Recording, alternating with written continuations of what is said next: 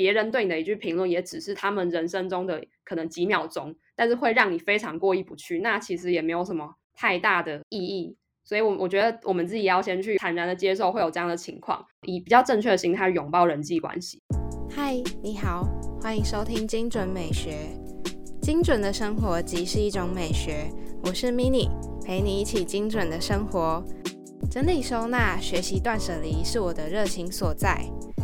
这个节目主要会分享断舍离接案工作者的自我提升，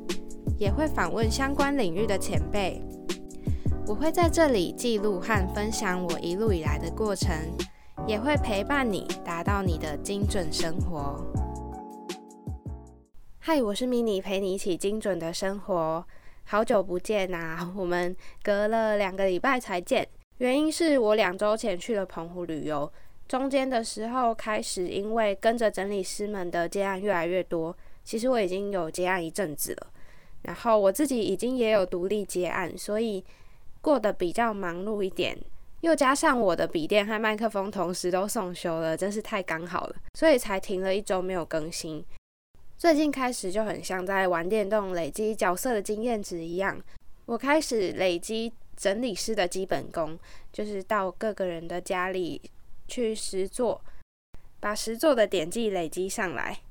所以 mini 在这边也稍微工商一下，我现在已经正式的对外接案喽。有需要询问或者是真的要咨询的朋友，欢迎私讯到 IG 或者是寄信到 m i n i m a l i c e 点 t w at gmail.com。这个信箱也可以联络得到我。我有提供到府还有线上的整理咨询服务。之后，我的网站和服务表单也会陆续的出来，敬请大家拭目以待啦。今天这一集要讲的是关系的部分，邀约一位来宾，他是一位专栏作家小妮子。会邀约他是因为有一次他在我的 IG 上面有留言，我发现他的 IG 还有他自己的专栏里面都有分享到两性关系、理财，还有一些关系处理方式的部分。所以我想邀约他来谈谈两性或是看待关系的方式，因为对于两性关系我自己没有太多的经验，而对于关系的经营，专栏作家或许可以提供我们更实质的意见。而且我觉得情侣之间还有夫妻间的问题，可以延伸到过于依赖互相的关系上，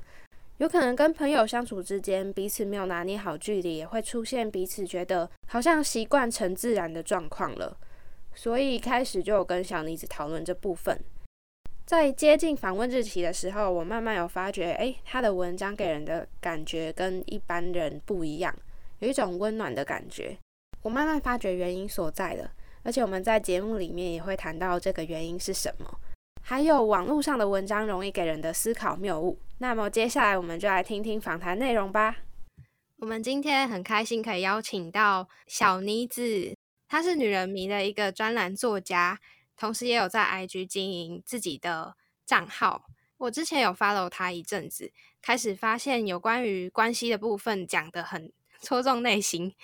刚好跟我们上一次上一集聊到关系的部分，还有怎么样去拒绝，或者是同时选择事情的时候，要怎么样用好的方法去拒绝不适合自己的人事物的关系呢？那今天我们就很开心可以邀请到小妮子，现在来请小妮子跟大家打声招呼，还有自我介绍，谢谢。嗨，听众朋友，大家好，我是小妮子。那我自己目前呢是一位就是斜杠的专栏作家，那主要在呃像是女人迷等平台写作，然后在呃今年六月开始有在自己有开设一个 Instagram 的账号。那叫做小女子清理生活学，那上面主要呢都是包含，就是我可能之前有一些在专栏写作的主题，包含的是两性关系，那还有一些我们平常的金钱观、理财方法、生活理财，那还有因为我自己本身是算是一位新手人妻，那所以也会在我的账号上面分享一些有婚姻相关的话题，对，那透过图文的方式呢，给大家一些。不一样的观点或者是启发，那可以用不同的角度去看待我们的两性相处，或者是我们的金钱关系。嗯，我蛮好奇，就是有关于你刚刚有提到这些议题，然后我也觉得你的文章跟其他人写的风格很不一样，会有一种给人亲切、温暖，还有嗯引导我们怎么做，然后有对的方法去解决问题的感觉。然后我自己也想要补充这种感觉的想法，是我后来有发觉，其他的平台或者是其他有在讲两性的部分，都会讲说，嗯，如果今天是怎么样，那对方可能是怎么样。但是他都会以男生女生去区别，或者是他都以猜测，然后有几个方向，可是都是很带有性别刻板印象的。那我蛮好奇，就是有关于你写这些文章的契机，是因为曾经常常有旁边的人问你问题吗？还是说怎么样去培养自己有对于关系的经营有这些想法的？我其实我自己对于呃情感相关的。议题，因为我觉得就是感谈感情这件事情，本来就是我们可能身为呃，不管是男生女生，可能从我们以前学生时代就会有一些恋爱的经验，那到我们可能长大了，就是随着我们谈恋爱的经验，可能会有一些不同的想法或体悟。那我们可能以前多半都是会跟自己朋友或者是闺蜜去聊一些情感的事情嘛。那有的时候可能就是会我们比较去以就是男生女生作为一个。划分，或者是觉得，哎，今天对方有一个什么样的行为，那就一定是因为他怎么样想，就是会比较有带有主观或者是一些刻板印象去看。对，那我自己的经验的话，是我也是经历过一些感情的挫败，或者是在感情中有一些体悟。对，然后我后来最开始的有一些想要写作的想法，是因为我可能在我可能毕业呃没有很久，我就经历到我要进入呃婚姻关系。那在婚姻关系这件事情其实就很奇妙，是我觉得会成长快速的让你成长，因为我可能在我以前的朋友圈里面，并还没有人踏入这一段要结婚这个人生阶段，那我就会开始。其实我对我来讲，其实感情这件事情要从交往到婚姻有非常大的落差，可是可是我可能当初并没有就是去想到，那我也开始其实去有看很多一些呃网络的文章嘛。那开始发现，其实大家去谈感情的时候，会有一些不一样的想法或者是观点。那我也是在看了文章之后，也开始会去自我探索，去了解今天我们如果相处过程中发生了一些事情，可能我一直都是以为他一定是就是那那些想法，他一定就是因为他今天怎么样了，所以才对我做出那样的行为，或者是我们今天一定是因为走不下去了，所以我们才会一直争吵。那我们可能没有去理清问题的背后到底是。我们的情绪是来自于可能不是我们表面表现出来的那个样态，可能是更深层的问题。那我们应该要借由探索我们自己去了解问题，应该要怎么样的去处理会比较好。那我就开始有发现，哎，好像自己对于这这些事情都有一些新的想法或是观点了。那我也开始觉得我好像可以开始写一些东西记录下来。那也在这个时候，其实刚好就有一个因缘机会，是可以在女人迷的平台上面写作专栏。那我就开始在这边写了，逐渐发现，其实我的读者可能看了文章有感，或者是我今天可能写了一个议题，那我去看说这个的浏览人数好像是多或少，那就来判断大家对于这件事情有没有感。但是可能其实没有真实的接触到读者们到底在想一些什么，或者他们自己真正想要了解的是什么。所以呢，我后来就决定说，我其实好像可以透过一个我自己的 Instagram 的平台，那可以去跟读者有一些互动。那我觉得，其实感情这种事情本来就不会是有一定的正确答案，它可能是有很多的可能性。那我觉得，透过可能不一样的角度或者是看法，其实可以激荡出我们的一些不一样的心灵感或者是想法。那可能可以在两性关系，就是自己经历的跟另一另一半的相处，其实可能可以有一些一点点的的观点不同，那可能就会影响到今天关系可能会是走向我们想要继续争吵下去呢，还是说我们可以用一个新的。方式来去理解我们自己，那才去跟对方可能有比较好的沟通方式，或者是协调，然后让关系可以比较好的发展，还蛮特别的。就是从自己的部分，然后去慢慢看很多不同的资料，自己也有醒思这样子。不过我蛮好奇，就是有关于你身边的朋友会常常问你这些问题吗？就是跟你比较要好的那些人啊。我觉得也不算是问，因为我觉得其实大家在感情上就是可能说问好，我觉得其实比较像是有某种程度是会是讨论的方式，因为其实有时候对方发生了一些问题，可能你也曾经发生过，但是你们遇到的状况，不管是可能，比如说举个例，就比如说是在婚姻这件事情上好了，就是对方可能原本都是在交往关系，那可能就比较单纯，会是两性之间的问题，但是可能进入婚姻之后，会是跟家庭有非常大的关系，但是因为每个人的原生家庭遇到的问题都不太一样，他发生的问题，他的另外一半的原生家庭。让他们之间关系产生一些微妙微妙的变化，会跟你不太一样，所以我觉得其实会比较是用讨论的方式，然后去了解今天可能比如说对方发生了一些跟你说了一些话，可能是不是受到他原生家庭的一些影响，那我们可以比较好怎么样去理解对方，然后去不要让自己一直被困在某种负面的情绪。我觉得不管感情吧，或者就是有关亲情跟家人，有一些人他在关系经营比较厉害的人。比如说，爱情走的比较长久，或者是他跟家庭的关系，也许之前也是跟我一样的状态，但是后来有好一点的状况，或者是刚好他是读相关的科系，就是有关，比如说心理系，或者是类似这样的话，我就会这样子问，就是问他说：“哎，那你有什么想法？”虽然是讨论，但是我总觉得我是那种毫无思绪、毫无头绪的状况。我自己是觉得，就是嗯，我在这一路写关系经营的文章里面，我会发现，其实我比较少会去做一个可能比较刻板印象，可能就觉得很多文章就写说，哎，男生可能有这五个行为，就是他是什么样的迹象，或者是女生今天做了这几个举动，可能就是对你有意思。就是我其实比较会去故意跳脱男女的这件事情，那我会发现，其实，在最后。讨论感情这件事情，其实很大部分都是回归你自己，呃，你才知道你今天寻找的对象跟你之间的关系到底是什么。因为其实我觉得很多时候我们会去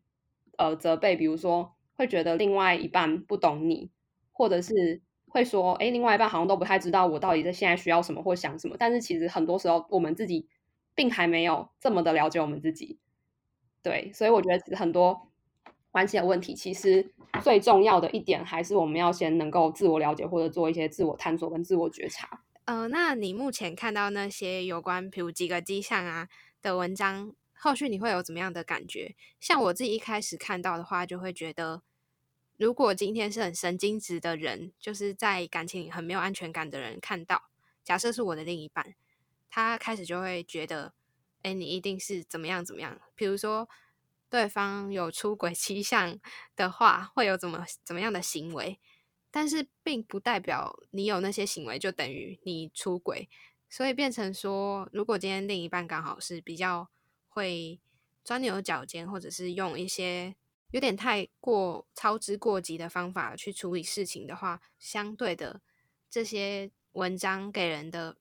嗯，给人处理关系的方式反倒是反效果。我自己其实有观察到。这样的状况，所以我其实会有的时候，我如果看到这些文章的话，我其实第一个就是我可能会发现，哎，我觉得其实也不是这样，就是有很多的可能性，也不是他讲那些迹象就跟这个行为画上等号。那我就会开始去思考，要怎么样可以去用比较不同的方式去理解。可以举一个近期就是有一篇文章有让我有这样的想法的，就是我看到一篇文章在讨论关于他可能会发说自己在关系的上面其实。对于社群媒体的使用，如果他的另外一半今天比较少，或者是不想要发他的照片，或者是他们的合照在他的社群平台，不管是 Facebook 或者是 Instagram，其实他们会有一种解释，是他觉得那另外一半就是不够喜欢自己。他可能就是在这件事情上的解读是，他觉得他有问过很多人，他觉得只要是异性不发照片这种行为，就是。很奇怪的，因为通常如果是够喜欢，或者是觉得这个人就是有认定这段关系的话，那他基本上是一定会想要发照片，就是炫耀。看到这个理论的时候，我就会觉得有点就是跟我理解到的不太一样，或者是我觉得并不是一定都是这样的情况。那我可能就会去拆解说，其实今天在这样的情况下，其实有很多不一样的可能性。举例来说，就可能我觉得两个人只要有相较，就有一个相对值。那如果他今天没有像你一样这么喜欢使用社群的话，那他其实他打从心里可能根本就没有在意发不发照片这件事情了。但是因为可能对方如果看到这样的文章，他就会觉得哦，对方不发我的照片，一定就是因为不够喜欢我，然后就开始陷入陷入一种焦虑的情绪，或者是会有点责怪另外一半怎么没有也跟大家一样发照片。对，那我就有去拆解说，其实有很多的可能性。第一个是他可能没有那么沉迷的使用社群，第二个是他其实也不想要，因为其实现在社群媒体比较腐烂，大家就是可能发照片的目的其实都很强，都是想要炫耀、展现正面的形象。那他可能不想要塑造这样的感觉，他可能就觉得我们的感情就是我们两个事情，那我们可以低调的拍照，然后我们自己欣赏就好了，所以也不太需要发照片。那或者是有些人可能更特别，是他可能哎有一些比较跟自己亲近的家人，可能就是是他们的社群上面的好朋友，那他们可能也不想要让他们的家人一直关心这一段感情的进展，那他可能也会避免说去发一些他们两个之间的照片，因为可能会被问。那他也不是不想承认，他可能就只是怕说问了之后，就是他们可能会一直了解他们，想要一直就是介入他们之间的一些事情。对，所以我觉得这些都是有可能的。那其实甚至还有另外一种呃状况，可能是其实有一些人，他们今天如果他们在依恋关系上，他们是属于比较不安全型的类别的话，那他们反倒是会想要借由一直去发布照片，证明自己存在这段关系里面，因为他可能平常是没有安全感的，那他可能会需要借由。有一个照片可以让他欣赏，或者是告诉别人，来让他自己更加有信心，说这一段感情其实是真实存在的。那其实反倒这样会一直发照片。另外一种角度来看的话，其实反倒是一种对感情不安全感比较重的人。光是这件事情就有很多不同的面向可以去做讨论。那如果可能直接就觉得另外一半不发我照片，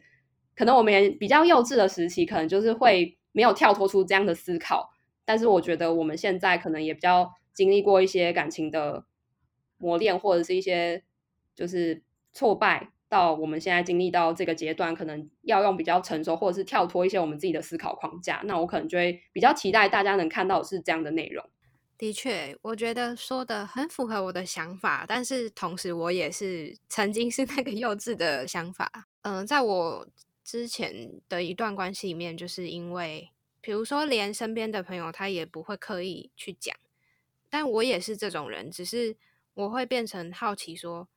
哎，你为什么都要有点畏畏缩缩的感觉？就是像连你刚刚说到的亲戚，他也都会避，然后家人如果是比较不熟的状况，也会有点回避掉。然后甚至就是走在路上吧，如果遇到熟人还什么的，也会刻意想说不要让对方知道，有一点像是在保护这段关系，或者是不想要太被关心吧。”然后我就会觉得，那发照片分享，或者是发文去分享的话，会至少给人一种不是私底下的恋情的感觉，就是至少这件事情是的确像是婚姻的白纸黑字一样，就是被彼此认可，然后有一个证据存在。可是后来想一想，我就会觉得，跟朋友出去，我也不会发朋友的照片，就是像我很好的姐妹朋友，也不会说。刻意在那个照片上面，你出去玩的时候也不会一定要发到他，你会只是会想说，哎，那我就发我自己开心的照片哦。通常啦，我们通常都会看自己好看的照片，对不对？不会刻意或者是不会 care 太多，就是好像比较是以舒服自在的状态去发布照片这件事情。重点就是，嗯，你纯粹只是觉得好看，也不会说好像一定要上班打卡那种感觉，不会刻意告诉别人说，哦，就是你现在是这个团体。的归属啊，或者是什么，然后来去发这个照片，想要告诉一些其他你社群上的朋友一些讯息。嗯，而且反倒是你自己发什么，你总会觉得这就是你的自由。如果今天一个你很好的姐妹，然后就说：“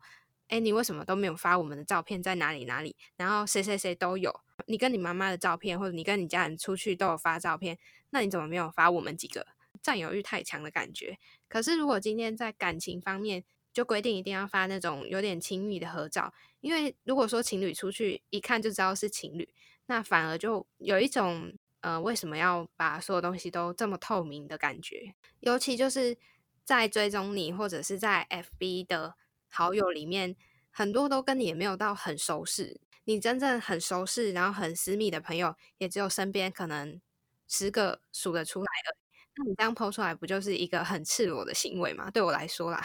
没错，我其实后来非常有这个感觉，因为其实后来有发现，就是在呃，尤其是可能出社会以后，就是你可能因为社交上面的需求，那你可能不管是我觉得甚至以前啦，可能是 Facebook 会有很多已经是不熟的人了，但是我觉得可能逐渐呃，Instagram 也是可能越来越多是比较平常跟你互动没有这么多，但是可能你们维持某一种关系的话，那也是会有互相 follow 的。好友关系，那可能你也不想要让这么多多人去，呃，可以赤裸裸看到你现在目前感情的所有的状况，所以其实这件事情也没有那么的重要了，就是在 po 不 po 照片这件事情。对啊，我觉得的确这个议题很适合，就是拿来讨论。我后续也有想到一些，就是像，嗯，这些题材通常你都是认为网络上的一些言论你不认同，所以开始去发想，然后写文章吗？还是说还有什么原因？比如说，呃，你自己经历的这些事情，导致你会想要写成文章去分享？哦，我觉得那个刚刚的例子，可能是因为我可能看到刚好有一个这样的呃言论，那我可能就会去想要做比较全面性的。拆解，让大家看到比较多的面相。那可能其实，在之前的一些文章，因为我现在目前的文章主要包含关系跟理财，还有可能我自己一些婚姻上面的呃感悟。那我觉得婚姻感悟就很明显，是我自己所经历到的一些心情小语，或者是自己体会到的一些生活面向的感受。那其他的话，我觉得有一些是我可能在以前。恋爱经验里面曾经也有遇到过的问题，那有些可能就是我发现大家都还蛮关心这件事情的，对，那有些是有被问过的，大概有这几个面向。那举例来说，好，就是比如说之前呃自己有经历过的，就是发现大部分的人感情走一开始的时候，在热恋期的时候，大家就是会投注了很多大量的，就是可以不顾一切，然后就是我就是想要大谈恋爱，然后嗯。经常跟另外一半互动，但是逐渐到了可能过了热恋期，走到平稳期的时候，大家就会经历到一个关系突然变得非常平淡，然后不太知道怎么跟对方相处的这一个状况。那我觉得这种就是我自己可能也有经历过的，那我可能就会把它想要做成一个贴文来跟大家讨论。对，那有些是像是比如说之前有发布一个贴文，是关于呃，我们如果要关系进展到一个程度，那要去。可能见另外一半的父母要去外面吃饭的时候，我们应该要怎么样去跟餐桌上对方的长辈们互动？那这个可能就是因为我自己有一个这样的经历嘛，因为我可能已经走到婚姻了，那这件事情对我来讲已经是有比较多次的经验。那我可能一开始就觉得，哦，我就是有这样的一个经验了。那可能因为别人知道了，那他们可能如果也要今天遇到这样的情境的时候，他们其实是会来问你的。那我就发现，哎，其实大家还蛮关心这件事情的。那我觉得有机会，我也会想办法把它做成一篇贴文方式，可能是比较提出比较多的方法，可以让大家去思考哪一个可能会比较适合他。那他可以自己去判断说，今天这样的方式，我可能提出了很多个，那他可以自己去思考这个情境符不符合他们现在目前的感情的状况，或者是跟另外一半家庭的关系，这样是不是合适的？那有一些我觉得，比如说情侣的日常，就是可能比较小科学、小知识，就是比如说大家情侣之间。哦，大家就是会有一些亲密的动作。那其中，比如说像是我们经常就是需要，其实，在感情里面，就是我们视为很理所当然，就是可能会抱抱这件事情。其实抱抱不只是一个可能亲密的动作，它其实是可以疗愈我们彼此的身心状况，然后可以缓解一些，比如说我们生活上的紧张感，就是类似这种有一些科学的根据的。那这种比较有趣的，其实我也是会把它做成一个贴文让大家知道。那也是一方面提醒大家说，哎，可以。情侣的日常可以透过一些比较小的互动细节，其实就可以让我们的感情关系有比较多的成长，或是带来一些火花，这样子还蛮有趣的。就是有关那个呃，比如说科学的部分，然后还有像是遇到自己经历的状态，呃，每个人的状态阶段性都不一样，所以如果今天刚好遇到这样，比如说婚姻会需要有解惑的部分，提到感情的部分，需要的是经历。才能够真的体悟到那种感觉。看到这些文章，我觉得我会有一种在看那些指导守则，可是又不会给人那种很生硬的感觉，可以有方向给人思考的感觉，而不是说一个 SOP 或者什么步骤之类的。我还蛮开心你这样说，因为我其实就是比较想要达到的效果是，我不希望大家觉得就是一定是这样，因为我觉得很多事情都有。不管是个体差异，或者是彼此原生家庭的差异，这童年经验的差异都有太多不同的面向。那我觉得我们能做到的是，我们更加了解我们彼此心理的状态，跟目前自己所经历到的阶段，会是比较类似哪样的状况。那它可以对应去想连接一下，是不是这样的情况？那再去判断它比较适合的现阶段可以先采取的一些动作应该是什么？像我的话，就会觉得有一些关系的部分是在每个人的状况不一样，才会有不一样的体现。只是有些部分是没有办法更改的，像你刚刚提到的依恋性的关系，或者是说有不同的互动啦。然后那个是因为自己的个性或者是原生家庭所影响的，那个也没有办法直接的改善。可是如果今天用好的方法去，呃，顺应自己会有这样的反应，然后对方也愿意用对的方式去跟你相处的话，其实这些问题就可以比较好的去圆滑的解决。对，我觉得是这样子，没有错。听了精准美学前几集的内容，是否激起你对精准生活的动力呢？无论你是否开始行动，推荐你到节目 IG 的首页填写连接表单“精准守则懒人包”，里面会分享我的整理技巧。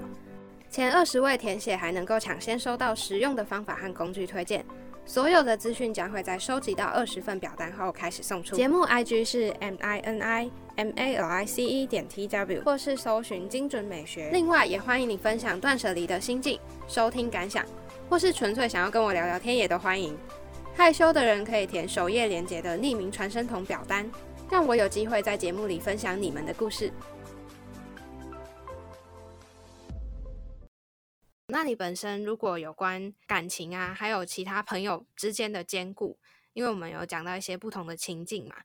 你曾经有没有遇过自己在面对感情的时候，有被其他人讲说有点见色忘友的嘲笑吗？或者是说，其实你在维系感情跟其他朋友、家人关系，你是兼顾的很好的，或者又甚至是有关工作啊，因为这部分是各个不同的面向嘛。然后，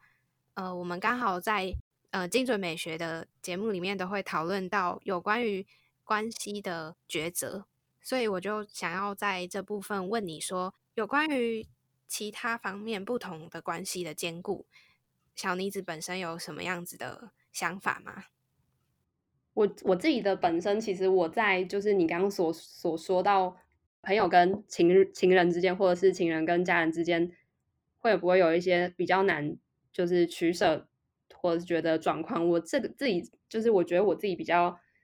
呃好的是，我可能比较没有在这些部分有太多的困境，对，因为我可能自己本身在于人际距离这件事情，我自己其实有一些蛮深刻的体悟的，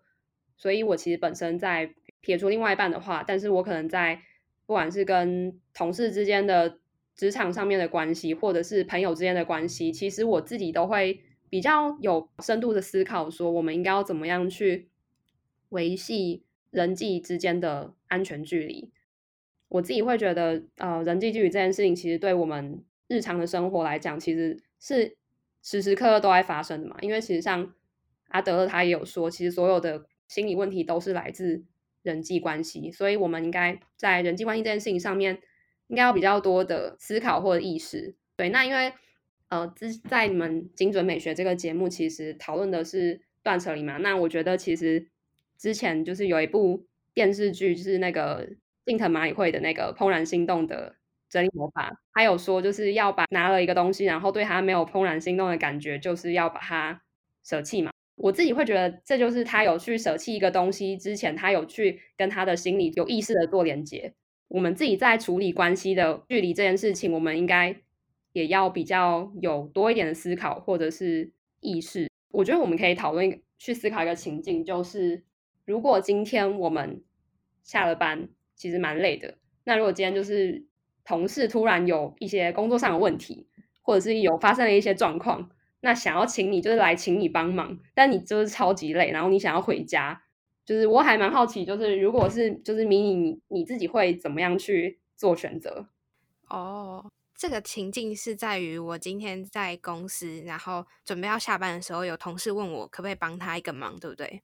每个人的想法都不一样。不过，其实我在工作上好像跟跟跟朋友相处是不一样的人。总之，我今天在工作场合的话，如果我今天分内的事情都做完，然后我也到了下班时间，我其实会一心想要回家。如果真的很累的，加上另外。呃，同事的请求其实是很临时的。对于临时的部分，我个人是非常厌恶的。所以，如果今天这件事情没有迫在眉睫，就是他其实明天还可以再处理的话，我会希望能够先跟他大概讲一下，然后我自己先离开。可是后续如果有什么状况，我还是会用电话教他，或者是说，呃，我会折中的，就是选择我回家一边休息，然后一边回他讯息这样子。像刚刚的话，比较偏向是义务型的帮忙。可是如果今天在工作上是很好的朋友、同事啊，如果感情不错的话，我觉得我可能会先帮他。但是，嗯，同时我会希望建立在互相帮忙的状态。因为我觉得，如果今天我帮他一次，那偶尔可能我会希望对方也是主动会想要帮忙我，但是我我也不会主动就是跟人家讨人情，就是说我之前都有帮你过这样子。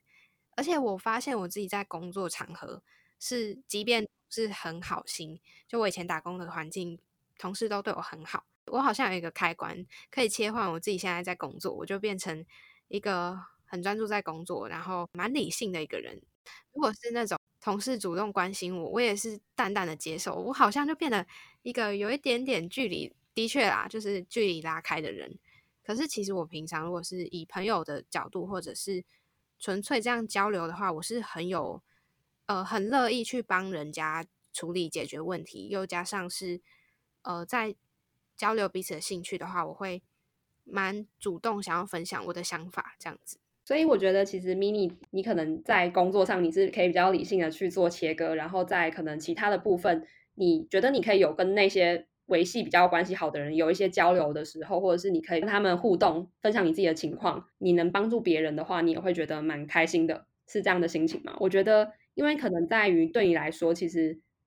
你自己会有发现到你在跟他们分享的时候，其实你是可以得到一种比较成就或是有快乐。就是你真实感到快乐，然后会为这样的情境感到心满意足，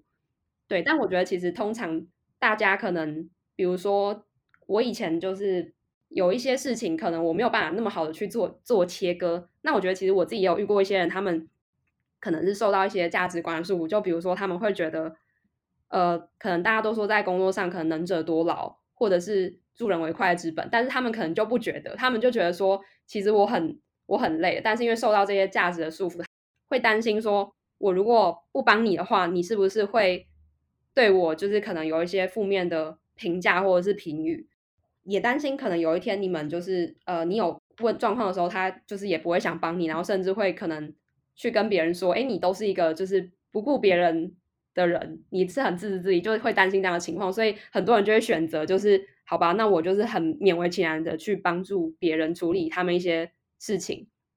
但是其实他们实际上可能心里并不是这么的感到开心。那可能回到家就会发现说，哎，在外面就是可能勉为其难的帮助别人，或者是去在很危急的情况下去做了一些自己不是那么感到舒服的选择。那回到家就可能有时候会，哎，就是对，就莫名其妙的就会感到很烦躁或很疲倦，然后甚至会比较对他们，就是可能会把自己的情绪倒在他们身上。那其实最后影响到的是。自己跟比较亲密的人的关系，就是因为你为了要去满足外界的工作啊，或者是其他朋友的朋友对你的请求或者是帮忙，那你为了为满足他们的期待，然后就要伤害到你自己，就是在耗损你自己。我后来有去比较有意识的去了解到，说我今天不应该是为了去满足别人的期待而不敢去拒绝，我应该要做到的是，我今天如果觉得这件事情是我。打从心里就觉得说，哎，我可以得到也满足我的需求的时候，就比如说我今天如果是有一个朋友，他可能在我要下班的时候突然说他要呃找我讲一些他的心事，那我觉得我可能也可以透过我跟他聊天的过程，那我可以给他一些意见，然后我可能跟他有一些比较亲密的互动的交流，那我可以也可以得到一些快乐，或者是得到一些新的想法。那对我来讲，我的需求可能也有被满足到。那我觉得这种就是比较舒服的，你去帮助别人。这这样的情境的话，我觉得就是会是比较好。但如果可能是工作，那让你去勉为其难的，为了不怕，为了怕被别人说闲话，然后去逼着自己去帮忙别人的时候，其实你心里会是有一种不舒服，或者是无意识的就感到不是那么的愉快。那你如果今天担心可能别人你拒绝别人，那别人之后可能会在背后说你的一些事情的话，那我觉得也代表着这段关系可能就不足以不值得你花这么多的心思去烦恼，因为可能这些人就是不值得你这样对待他们，因为他们可能也是做出会伤害你的事情。那我觉得就不需要太过于纠结在这样的关系里面。我觉得如果是有这样的状况的话，可以用这样的比较这样的方式对我自己去做出一个选择或者是调整。所以，如果今天在工作的状况下，你会用自己本身的想法的理由去拒绝，嗯，有关于工作上的请求吗？如果真的已经要下班了，我觉得要先去评估。第一个要先去评估这件事情对你来讲是不是要耗费你非常大的心力。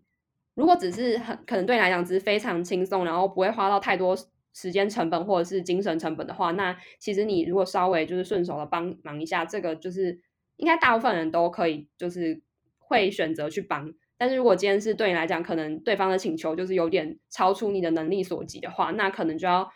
试着就是去拒绝。对，那这是第一个。第二个是你可能也要思考的是，如果今天对方请你帮忙了之后，那你是后续还要帮他到多少的程度？那他会不会在未来也是经常的，就是想要寻求你的帮助？对，因为如果有些人可能他们不懂得去拒绝，那可能就会被别人视为就是那我有什么问题我都来找你。但是可能他也是被别人拒绝了，但是他就是因为知道你不会去拒绝他，然后他来请你帮忙他，你在耗损你自己的精神能量去帮助别人，那你没有顾到你自己的需求，持续长期下来，你可能会对你自己造成一些心理上的就是觉得不平衡，可是你可能也没有察觉到，所以我觉得其实最重要的事情就是第一个要去察觉到你正在被别人跨过你的人际距离人际距离的界限。那第二个，我觉得就是要去除一些不理性的想法，就是包含我刚刚说的，如果今天你发你担心别人，因为你拒绝别人，然后别人去就是八卦的说了你的一些不好听的话，说哎你都自私力，然后都不会想要就是帮助同事，呃，就是你会担心对方会因为这些问题不喜欢你。但是我觉得，如果今天对方就是因为只是你不帮他一个忙，就去就是可能在背后说你的坏话，那可能也不是值得你这么努力。维系的一段关系，不管是同事或朋友，我觉得大概都是需要有这样的思考。你刚刚讲到一个前提，就是讲到呃不在花费很多心力的状态下的前提下，可以做到帮忙嘛？然后我就回想到我以前曾经也有那种会勉勉为其难答应别人，但是后续嗯把自己的情绪倒在其他朋友的身上的感觉，我能够理解这种感觉，是因为。的确，我在开始做精准美学的前面的前身，其实以前的我是一个类似这样状况的人。可是有时候我选择帮忙，自己心里很开心的状态是，呃，我的准则就是在于自己不会耗费太大心力，然后也觉得是轻而易举的一件事，我就会选择帮忙，即便是呃没有到非常熟识的朋友，我也会帮忙。可是。比较会让我觉得勉强的，反倒是我被迫接受什么事情，就是比较偏向是被迫的去浪费我的时间在，呃，听一个推销员说话呢，或者是说答应一个朋友，就是他有点点像是在拖延我的时间吧。我觉得我好像蛮在意我的时间被占用。份如果今天我是已经答应别人的话，我无论如何都会选择。呃，就是说到做到的状态。可是前者就是有关于被勉强的话，往往都是在于，呃，我会不假思索的先答应，然后背后原因是害怕对方觉得我拒绝不好，所以我就答应了。可是我心里其实没有很想要帮忙对方，或者说没有很想要花费我的时间在这上面的时候，我回到家我就会觉得今天到底何苦？可是如果是在对方请求我帮忙，然后我有办法拒绝。我觉得是情绪上，如果是我因着情绪被勒索，所以答应的事情，跟我被请求，然后我很开心的去答应，那是两回事，完全不一样的。还有一个方法是，因为我觉得其实大部分人的多多少少都一定还是会害怕，如果我今天拒绝别人之后，就自己会有，对我来讲，可能多多少少会还是会有一种罪恶感吧。可以去做的一个方式，可能会是，比如说，今天对方来请你帮忙一个，可能比较比较没有办法，你比较轻松的方式解决。比就比如说，可能这个问题比较大，那可能要花费的心力可能超过你的能力所及。那我觉得就可以去拆解说这个如果是这个问题的话，你能帮到的是什么？那可能你讲完这句话，确实他问题没有办法交给你去处理，因为你可能没有办法帮他解决。那他可能也会接受到说，其实你是有心想要帮帮忙的，但是不是故意要拒绝你有心，可是可能你能帮到的没有办法满足他的需求，那他可能也不会找你。但是对他来讲，你也没有直接拒绝他，因为你有说你可以帮，但你能帮到什么样的程度？我觉得这可能也是一个方法，就是比起直接的拒绝，因为可能大部分人都还是没有办法断的那么开，就是还是多少会说，因为呃，可能觉得自己就是在这个空间里面，那未来还要跟一些同事相处，那可能未来也可能有求于别人，所以我觉得如果是用这样的方式，可能也对彼此的同事关系的维持会比较好。嗯，那如果说是有关于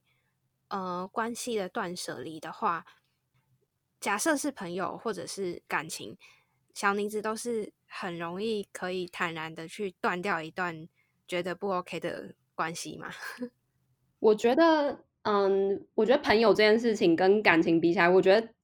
可能大部分人都是吧，就可能在跟另外一半相处，因为可能是恋爱关系，可能就比较刻骨铭心，那就多多少会在分离或者是分手的过程会比较难以接受。那如果是朋友的话，我觉得我自己一直以来可能都对朋友就感受没有那么强烈。对，但是我自己有发现，我可能以前就有刚上述的一些情况，就是我可能就会，比如说在呃朋友圈里面，我就会发现大部分人都在讲一些比较负面的事情，或者是在批评评论一些人的时候，我其实心里就是会觉得一这些负面的东西会在消耗我，那我可能就是会也担心说，哎，会不会有一天这些朋友也会就是在背后讲我的一些事情。然后我其实曾经有因为这样，我就会去一群的，就是尽量的去远离一些朋友或者是这样的友谊关系。那但是我后来有发现，其实这样好像就是在多多少少，你不管是在哪一群的群体里面，其实一定会有这样的一个，就是不管是评论别人，或者是对别人有一些不满，或者是抱怨，或者是讲一些负面的事情，我觉得其实多多少少都会有。那我觉得，毕竟我们人还是群居的动物，我们还是需要一些，比如说。爱与归属的需求嘛，那我们就会还是需要维持一些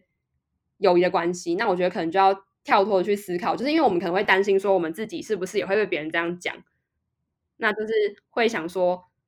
哎，那我如果有一天也不在这个场合，那他们是不是会批评我？而你会想要去远离这样的一群朋友，但是其实多多少少还是会发生。那你可能就要去思考说，哦，可能其实今天别人对你的一句评论，也只是他们人生中的可能几秒钟，但是会让你非常过意不去。那其实也没有什么太大的意义。所以，我我觉得我们自己要先去有一个这样的，就是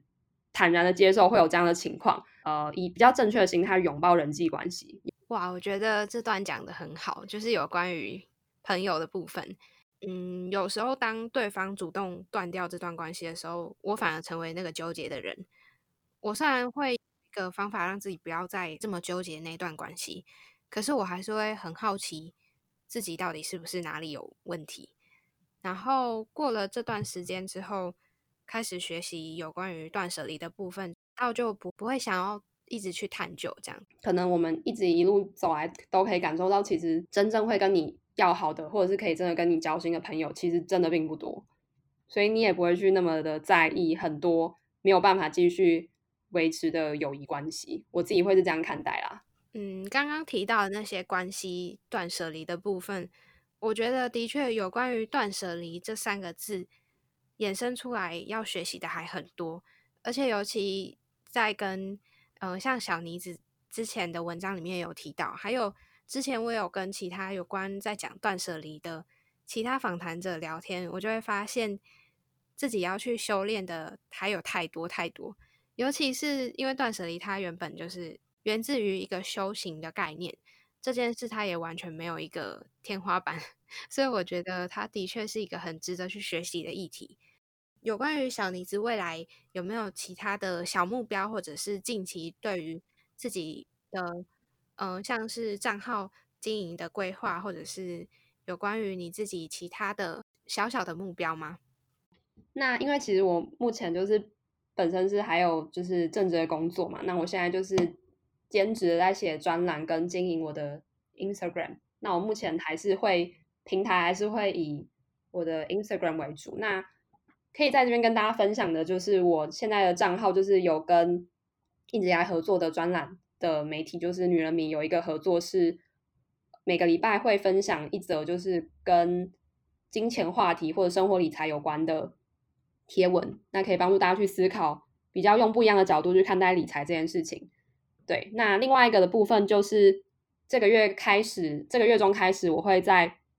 有一个新的 App 叫做 Moody，那它是用一个声音传递情绪社交的 App，那可以在利用六十秒时间抒发情绪。那这个 App 目前是还没有上线，但是现在是有接到与他们的。合作，那他们在脸书上有开了一个私密的社团，那我会与另外一位助战作家，是比鬼故事更可怕，是你我身边的故事的作者少女老王，会在那个私密社团里面跟大家分享一些独家的文章，去讨论我自己这一块的话，我是会讨论情侣，呃，比如说情侣距离相关的问题，对，也跟就是距离关系很有相关性的，可以 follow 我的 Instagram 账号，那我会在上面发布跟这个社团有关的一些。消息，那大家可以进到社团，然后来和我们有一些私密的互动。对，这是我目前近期两个主要的外部的合作，其他主要都还是会在我的 Instagram，每个礼拜一到一三五会分享一则贴文，那会在现实动态也会有跟大家有一些比较互动的讨论，就问答或者是听大大的心声。